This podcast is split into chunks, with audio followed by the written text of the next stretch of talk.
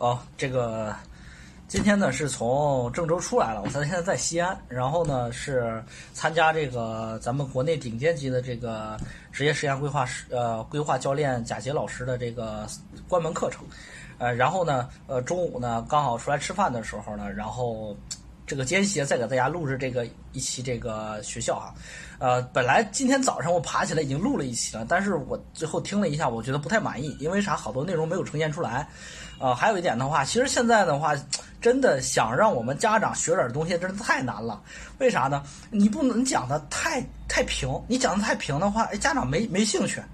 然后你还不能讲的太那啥呢？哎，太过分的极端，太过分极端的，有一些家长。呃，会有一些这个评论喷子就会拿你这个开涮，所以说呢，这个要求太高了。那今天呢，呃，费老师呢在酒店里边呢，把这个学校给大家分享完哈，然后呢，在呃，因为我现在说实话对这个我自己录制的东西呢要求挺高的，就是我一定要把我想呃需要给家长们和同学们在选学校的时候呈现的呃。范围要广一些，面儿要多一些，尽量给同学们和家长一些多的参考。选这个学校一定是你看中了它好的一面，不选这学校一定是它坏的一面你无法接受。所以说呢，我一定会把好的一面、把坏的一面全呈现出来。然后呢，最终一点的话就是啥呢？这个每一讲一个学校，我最终导向就是一个导向啥？就是这个性价比，就是你这个分数选这个学校最终值不值？它这个价格和价值之间到底对等不对等？哎。我最终要体现的是这个，所以说呢，这个也是我们每一年在很在做志愿填报的时候遇到了一个最大的一个问题。好多同学都是奔着花瓶学校去了，花了一个高分，最后选的学校啥也不啥。有的学校呢，有的学生呢啥呢？哎，老想挖掘低分捡漏，但是呢又眼高手低。所以说呢，怎么低分捡漏，它是有方法的，好吧？今天这学校呢？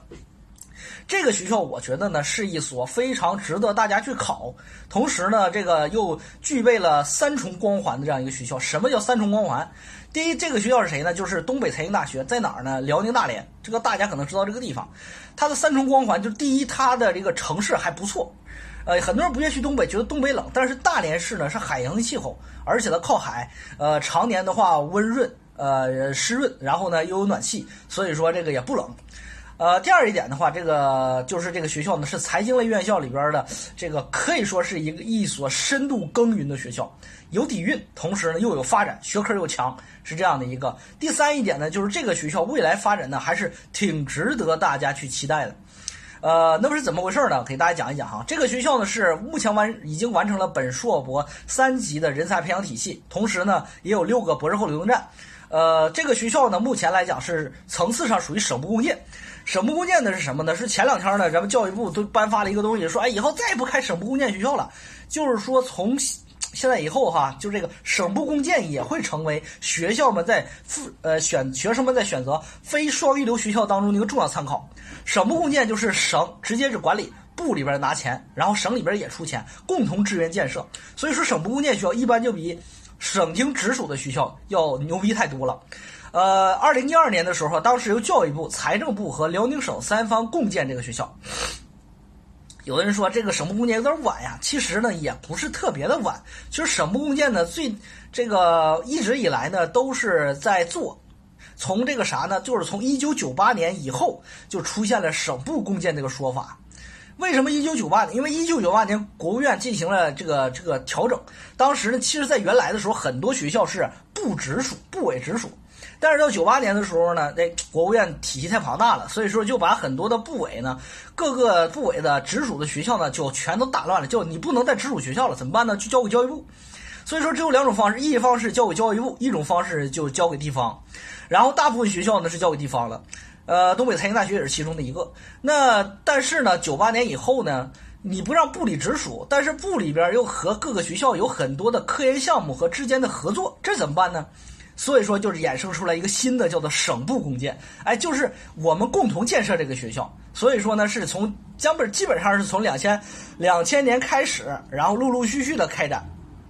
所以说呢，一点也不晚哈。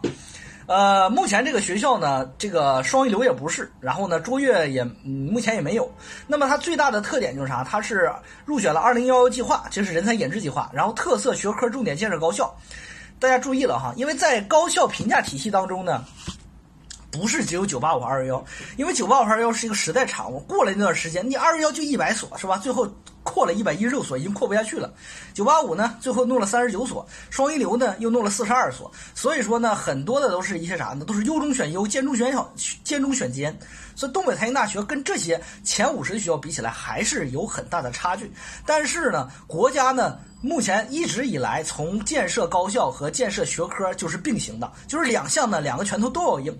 所以说呢，除了推进一些九八五二幺双一流对啊。大学的评价之外，同时又推荐了对一些学科的重点扶持。那么当时就推在以前就推出了一个特色学科重点建设高校，就是每一年呢，我给这啥呢？我给很多的一些有实力的学校推荐一些国家重点学科，你来做。然后你要做好了之后，真给钱。所以说这个学校入选了，它的学科主要在于应用经济学和理论经济学相关，就是金融会计相关，这是它特色。然后呢，包括国家的产业经济管理都是它研究特色。然后这个学校呢，也入选了国家建设高水平公派研究生项。项目，我经常跟大家讲，这个公派研究生项目呢，只有九八五二幺幺，还有一部分学校有。这部分学校是什么学校呢？就是特色重点学科建设高校才有权利入选这个。所以说，这就为什么说东北财经大学每一年毕业生当中的百分之二十都有出国留学的背景，都来源于这个计划的重点扶持。所以说，这个学校呢，在出国留学方面也是一个不错的一个未来的一个衔接和选择啊。呃，学校呢建校于一九五八年，实际上历史还是比较悠久的。当时是东北财经学院和沈阳师范学院、沈阳俄文专科学校合并，组建了辽宁大学，那是老辽大，不是现在的辽大哈。然后呢，一九五九年的时候呢，东北财经学院呢觉得我。太亏了，怎么办呢？我又出来了啊！他又和辽宁商专两个人呢共同合并了之后呢，组建了新的辽宁财经学院。然后到一九八五年的时候，正式更名为东北财经大学。所以说，在整个的发展过程当中，这个学校没有掺杂太多的一些啥呢？工科、理学或者农学相关的专业。所以说，这个学校呢，它的学科还是非常聚焦的，主要就是在啥呢？经管，还有就是财经、理学相关。啊，然后呢，在这个方向，所以这个学校属于短短小精悍型的。单打王型的学校，什么叫单打王？其实有好多的家长和学生经常，上次我录完哈工大深圳的时候呢，有的家长就跟我说，综合实力好的学校才是真的好。错了，错了啊！你不能这样想，你要这样想的话，你选不着好学校了。为啥呢？因为我们同学无论怎么选，最终最终上的一定是一个学校和一个专业。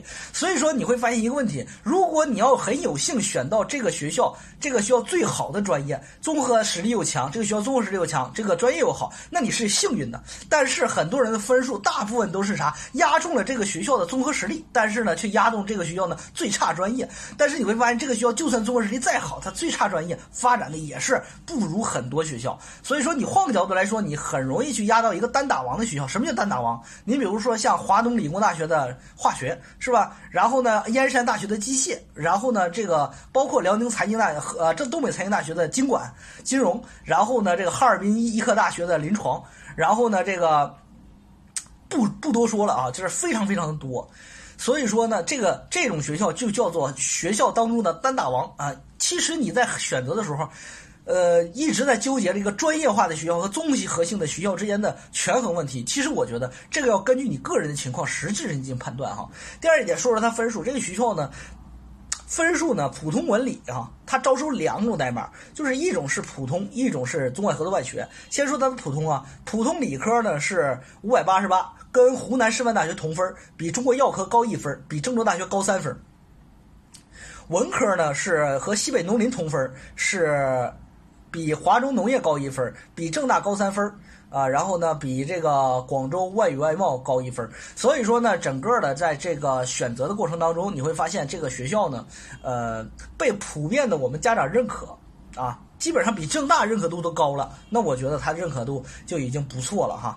呃，可能也是源于第二一点的话，就是这个学校呢，它招生采用大力招生，没有什么废旧的专业，呃，冷门的专业，所以说这个学校呢，综合性的收分都有挺高的。但是你要说值不值呢？我觉得你听完以后的话，听完接下来给你介绍，你就知道它值不值了。首先给大家卖关子，我觉得还可以，还挺值的。